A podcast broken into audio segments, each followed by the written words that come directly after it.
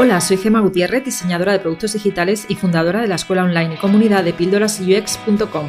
Si deseas aprender diseño de experiencia de usuario con un enfoque humanista, este es tu lugar. Vamos a comenzar.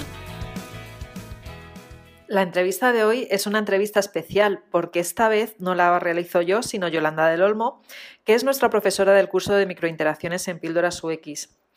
Yolanda va a entrevistar a Jennifer Prado, Digital Architect en Microsoft y experta en inteligencia artificial y experiencia de usuario. En primer lugar me presento, eh, soy Yolanda del Olmo, profesora de Píldoras UX y diseñadora de experiencia de usuario. Hoy entrevistamos a, Jennifer Prado, Digital Architect de, de Microsoft, con más de cinco años de experiencia y que al final estás ahí como en tierra de nadie, ¿no? Entre inteligencia artificial, experiencia de usuario. Y lo curioso es que tú y yo nos conocimos ya hace muchos años, ya casi 10 años, en, la universidad, mientras estudiábamos ingeniería informática en, la Universidad de la Carlos III. ¿Te acuerdas, en plan, cuando estábamos ahí, que, ¿qué hacía la, asignatura de experiencia de usuario metida dentro de, la rama de, computación? Que al final me comentaste el otro día que como que le estabas encontrando sentido a eso, ¿no? Primero, gracias por invitarme. Y segundo, que bueno, que en aquel momento estábamos estudiando la, rama de inteligencia artificial y ahí estaba encapsulada las asignaturas de experiencia de usuario. Bueno, en aquel entonces ni siquiera se llamaba así. ¿Verdad? Se llamaba diseño de sistemas digitales o, interactivos. interactivos, sí. Y, y no teníamos muy claro por qué estaba eso ahí, pero bueno, al cabo de los años, entre las dos ramas, al final he ido uniendo puntos y, a día de hoy, pues por, por, suerte me puedo dedicar a ello, al diseño de la inteligencia artificial. Em, ¿Cómo es eso de Digital Architect? Es una pregunta recurrente.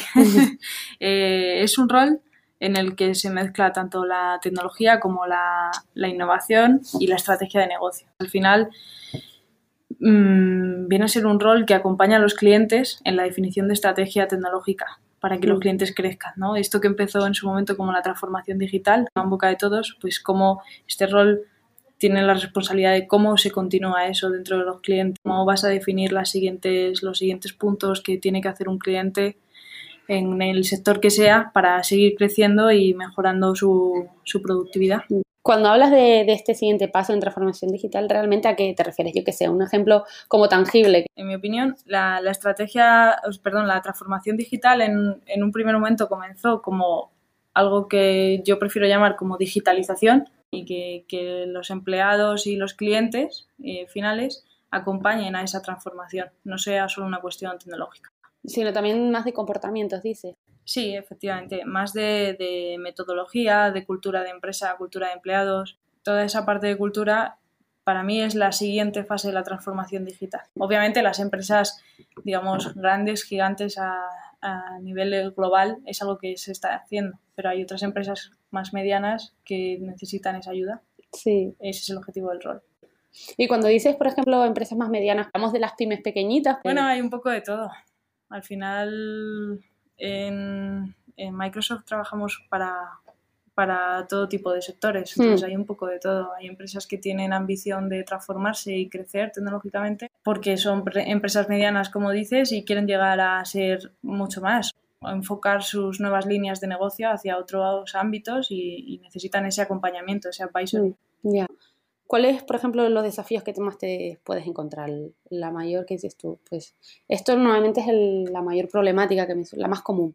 Bueno, la, más común quizás sea el tema de la cultura, es lo más complicado. Al final la gestión del cambio que tienes que hacer internamente dentro de tu empresa, sea el sector que sea, y si tienes un departamento de IT o no lo tienes, tienes que hacer una gestión del cambio importante de cara a, a mejorar la parte tecnológica de tu empresa. Claro.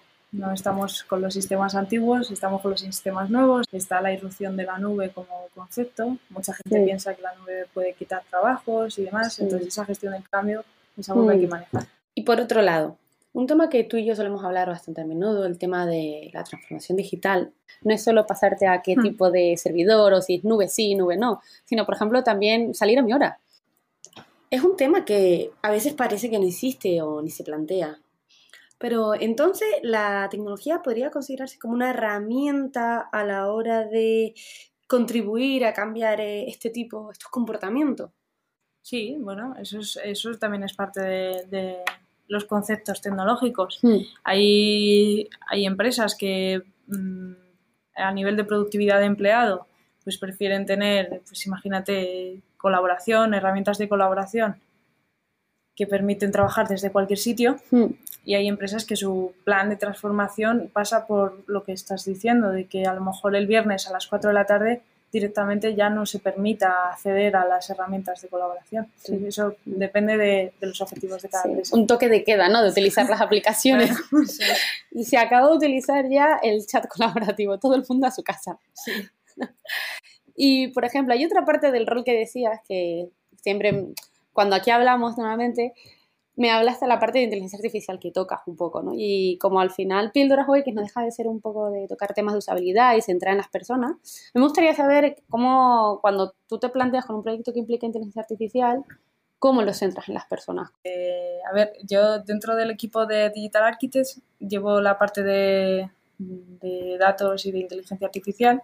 Entonces, bueno, llevo ya más de, si he hecho la cuenta atrás, creo que más de tres años, tres, tres años y medio por ahí, trabajando en proyectos de lo que hoy en día se conoce como inteligencia artificial y de lo que a lo mejor los puristas te pueden decir que no es inteligencia artificial. ¿no? ¿A, Está a qué te la- refieres con eso? está ahí la barrera de, bueno, pues porque al final existe una, hay puristas que lo llaman como inteligencia débil en vez de artificial, que es cuando tienes una aplicación inteligente, pero no es tan inteligente como lo que te muestra Hollywood, ¿no? Hmm. El, o el típico robot que puede hacer cualquier cosa y es tu acompañante de vida casi, ¿no? Hmm. El, el Siri, ¿no? Como Sí. digo yo. Eh, La, la nani. La, nani. Entonces hay, hay aplicaciones que tienen inteligencia, pero no llegan a, esa- a esas luces, ¿no? Entonces eh, la, la inteligencia artificial ha, ha empezado a tener mucho auge por la democratización de la misma. Antiguamente, cuando estudiábamos tú y yo en la Sí. universidad, eh, los que, acuérdate, en la, en la especialidad de inteligencia artificial creo que éramos ocho personas de las 120 que estaban Sí. en nuestra... No era la más popular, desde luego la más popular no era. porque todo el mundo te decía que eso no tenía futuro y que realmente es algo que se lleva mucho tiempo trabajando desde Mm. el momento que Turing mm, levanta los autómatas, Sí. pero que nunca ha sido algo de negocio, Mm. nunca ha sido algo rentable y nunca se le ha visto una práctica interesante, ¿no? Entonces, eh, bueno, eso es lo que nos vendían en la universidad. Gracias a Dios no ha sido así. ¿Qué pasó? Pues que, bueno, hace unos años las grandes tecnológicas como, como Microsoft apostaron eh, por la democratización de la inteligencia artificial. El poner al alcance de cualquier empresa, de cualquier usuario o de cualquier persona el utilizar algoritmos muy complejos ya creados. Entonces, esa barrera de entrada se, se redujo a niveles Ya, claro, mínimos. porque no todo el mundo diga, pues hoy me apetece tener cierto algoritmo para mí, cierta Claro, cantidad de datos ingente que todos tenemos en el salón, a quien no le Claro. pasa. Efectivamente, antiguamente tú tenías que montarte tus propios algoritmos y a día de hoy no. Tú ahora Claro. mismo puedes en cinco minutos desplegar un modelo de reconocimiento de imágenes Mm. o incluso de reconocimiento de caras. Lo puedes hacer sin montarte el algoritmo tú, ¿no? Entonces esa parte de democratización que es lo que ha hecho, irse a hacer que las empresas empiecen a apostar por inteligencia artificial.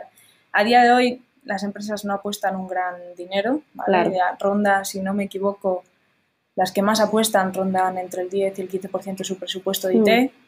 Que hombre, no es poca cosa, pero no, no llega ni a la mitad del presupuesto de IT. Y, y en, ese, en esa pequeña porción de dinero, lo, lo primero que ocurre, o lo primero que ocurría hace unos años, ahora cada vez tiene- se tiene más confianza, son las, las pruebas de concepto para de verdad probar que esto de la democra- democratización eh, es de verdad y no es un engaño, que realmente se pueden hacer cosas.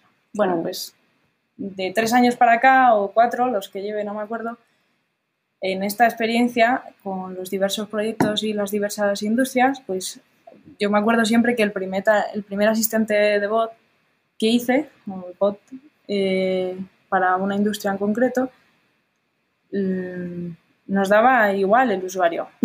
O sea, fue eh, vamos a poner la tecnología y vamos a hacer que la tecnología ruede y que, y que el cliente vea eh, que, que realmente esto funciona. Y ese, y ese fue, pues claro, hace cuatro años nadie, nadie estaba haciendo bots en España. Bueno, nadie no, habría empresas, pero muy pocas, no había el boom que hay ahora. Tú entrabas y entrabas a hacerlo y decías, bueno, pues yo pruebo la tecnología, demuestro mi poder de tecnológico y cuando salió en un, en un entorno controlado con ciertos usuarios, el típico Friends and Family, pero a lo grande.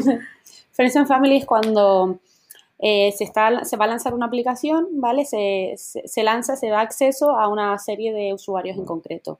¿Eso que se permite? Pues, por ejemplo, si hay errores de uso que sean fáciles de, detectar, pues no lo ve el usuario final como tal, no se ha lanzado, entonces tampoco afecta la experiencia final. Y eso que nos permite, que eso ya lo hemos hablado en otros cursos de píldoras UX, es intentar testear, porque como comentaba Jenny antes, aquí lo que importa es realmente cómo utiliza el usuario nuestro, nuestro producto digital. Que en este caso, al principio, este era, no era muy relevante, ¿no? No, no, eh, al principio no, fue el primero y el único, gracias a Dios, porque, fue justo ahí donde me di cuenta de eh, esto que llaman ahora la conversación como interfaz, ¿no? Sí, eh, interfaces conversacionales, ¿no? es. entonces, en aquel momento, pues nadie se planteaba eso, no, no, había nada escrito, lo que había era muy teórico. Y, entonces en, esa primera, en ese primer Friends and Family, el equipo del proyecto y yo nos dimos cuenta de que muy bien, la tecnología funcionaba genial, pero realmente no, los usuarios no lo querían utilizar. Y, y, decías, vale, pero esto está reduciendo tiempos en, en procesos automáticos que tienen que hacer las personas y tal automáticos, no, perdona, repetitivos, pero no lo querían utilizar. Entonces, a partir de ese momento, en mi paradigma cambió y empecé a unir los dos hilos que hablábamos de, en la universidad, ¿no? que estaba por un lado el, diseño de sistemas digitales o experiencia de, usuario y la inteligencia artificial. Entonces empecé a unirlo mm. y empecé a plantearme, yo por mi lado, como tenía eh, lideraba la parte de design thinking, de innovación, toda la parte de, ya no solamente de poner al usuario dentro del diseño de interfaz, sino dentro del diseño del negocio. Empecé a unir los tres campos y empecé a trabajar los siguientes asistentes y aplicaciones inteligentes en base a, primero, los usuarios, cosa que no es fácil.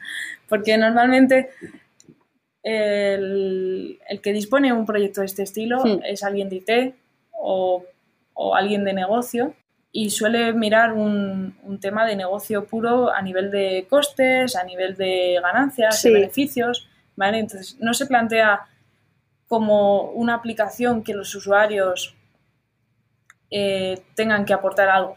Claro, exacto. No es como a lo mejor otros campos que, por ejemplo, una aplicación móvil al uso tienen claro que hay que tener en cuenta ciertas cosas. En este tal y como estaban en el, el, proceso como es, en la maduración de ese tipo de proyectos, en ese momento es con que funcione, ya, ya, ya es una, victoria, ¿no? Empecé a darle la vuelta y empecé a pensar en, en que el, el, usuario tenía que, no solamente tenía que interactuar, sino que tenía que conformar lo que en una navegación de móvil serían unas migas de pan. No lo se lo podías dar hecho. Exacto. En el momento en que se lo dieras hecho, eh, la percepción del usuario vale, sería funcional, pero la percepción es que me estás vendiendo que esto es un asistente, pero no me está asistiendo, no es abierto, no tengo esa percepción de libertad cuando pensamos en una conversación. Claro.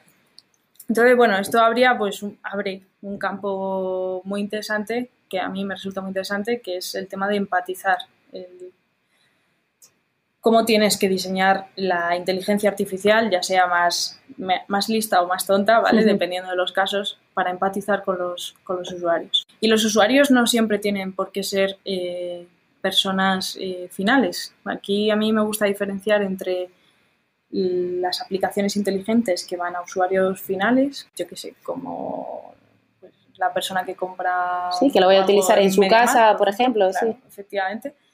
Y los usuarios internos, ¿no? que pueden ser empleados o incluso subcontratas que hayan dentro, estén trabajando dentro del cliente. Hmm.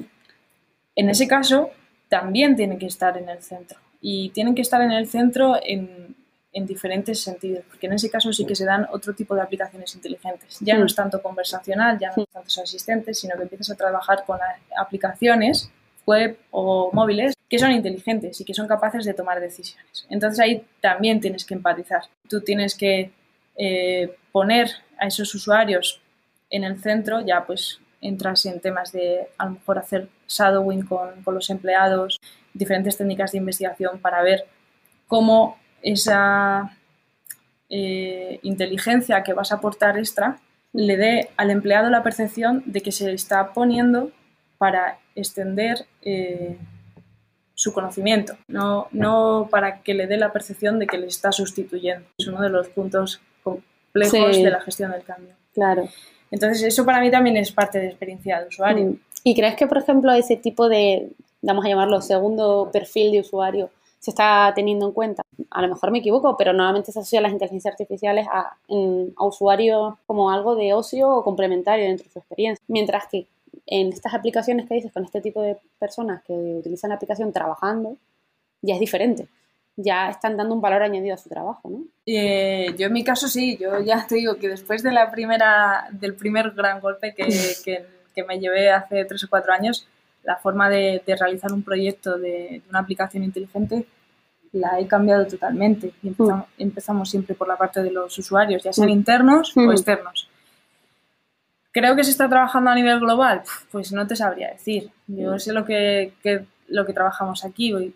Ya no es solo aplicaciones móviles, ¿no? Ya es cuando empiezas a automatizar una fábrica o en un proceso de una industria X tienes a una persona experta en ese proceso porque lleva 40 años haciendo ese proceso, el, esa persona el conocimiento que tiene a día de hoy no lo vas a poder replicar. Podrás imitarlo, podrás simularlo, podrás ayudarle, Exacto, pero no lo puedes replicar. Entonces, de alguna forma tienes que el diseño de la experiencia, y cuando digo diseño de la experiencia no es solamente interfaz, pueden ser muchas más cosas. ¿Cómo qué?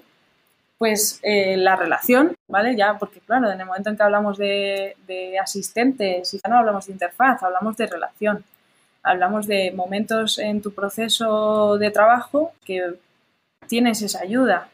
Hablamos de si esa ayuda tiene que ser proactiva o reactiva. O sea, son esos puntos de interacción que tiene con... Claro. Ya no es como, por ejemplo, que nosotros vamos a la interfaz, es que la, experiencia a lo mejor viene ya imbuida por Efectivamente, o a lo mejor tú estás dentro de la interfaz, mm, no sé, se me ocurre un caso que digas, pues estoy monitorizando una, una fábrica y estás dentro de la interfaz que te permite controlarlo y en ese momento la interfaz es capaz de mostrarte una, una predicción con recomendaciones. Claro. Entonces, tú no puedes, la experiencia, dependiendo de los casos, normalmente tú no puedes llegar y decirle, oye, mira, tú estás haciendo mal tu trabajo.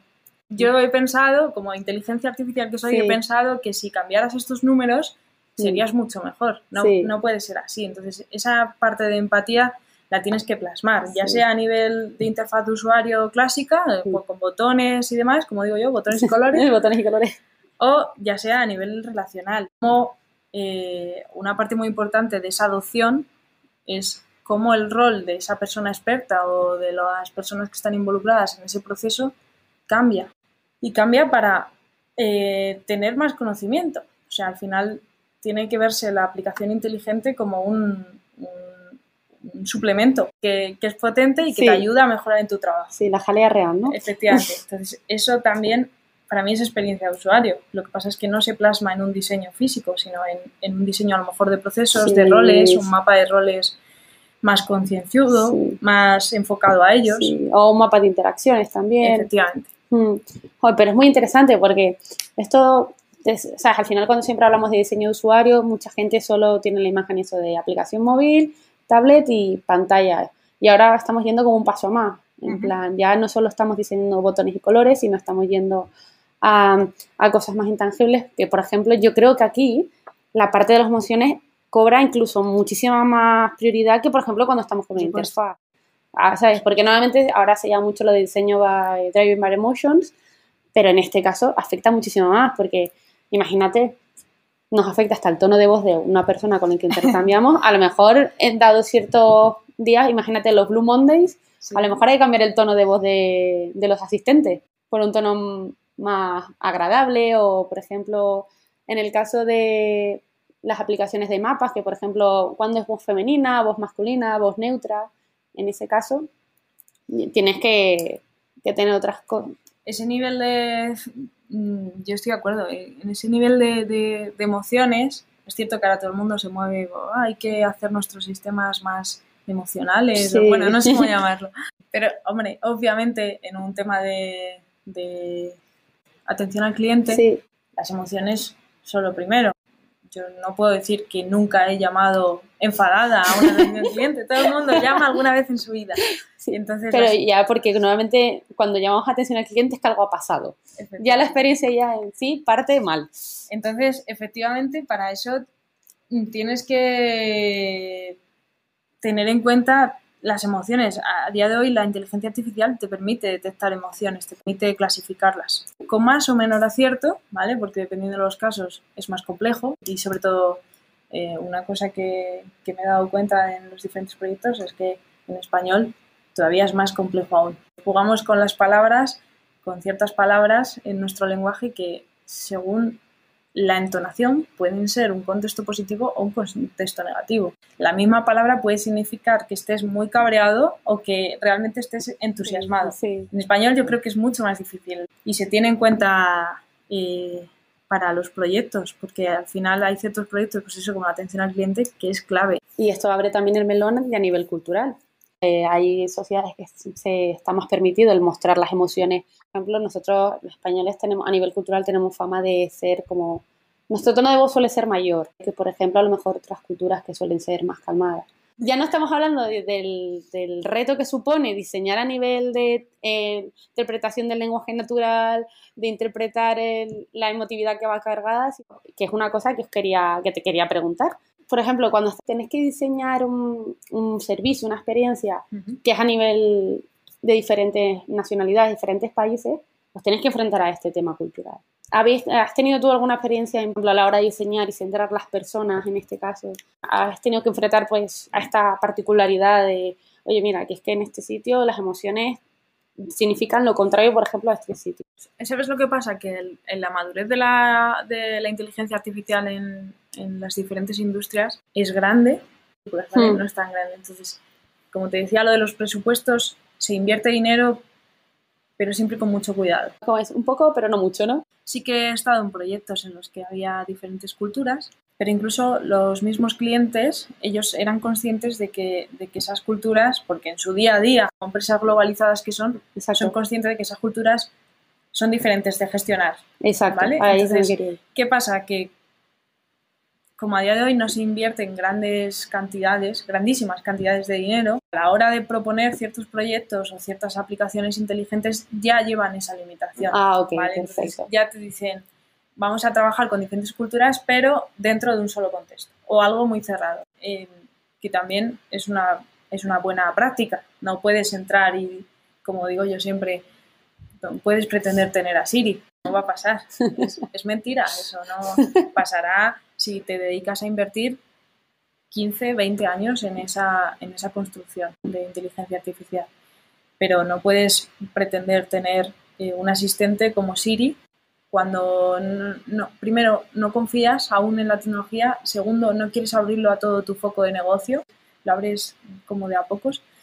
Entonces, una buena práctica es ir de a pocos, el- si hay- y más si hay mezcla de culturas. Yo en los proyectos que he estado, que se permitía en lenguaje natural cualquier idioma que fuera traducido por nuestros servicios conectivos, eh, se restringía mucho el tipo de, o una de dos, o eran conversaciones muy, muy, muy estáticas, no tan abiertas, o, o simplemente no eran ni conversación. Tratamiento que ahí ya entramos en aplicaciones inteligentes que no son conversaciones. Sí, Mira, que eso será para un futuro podcast cuando ya toque. Venga, vale.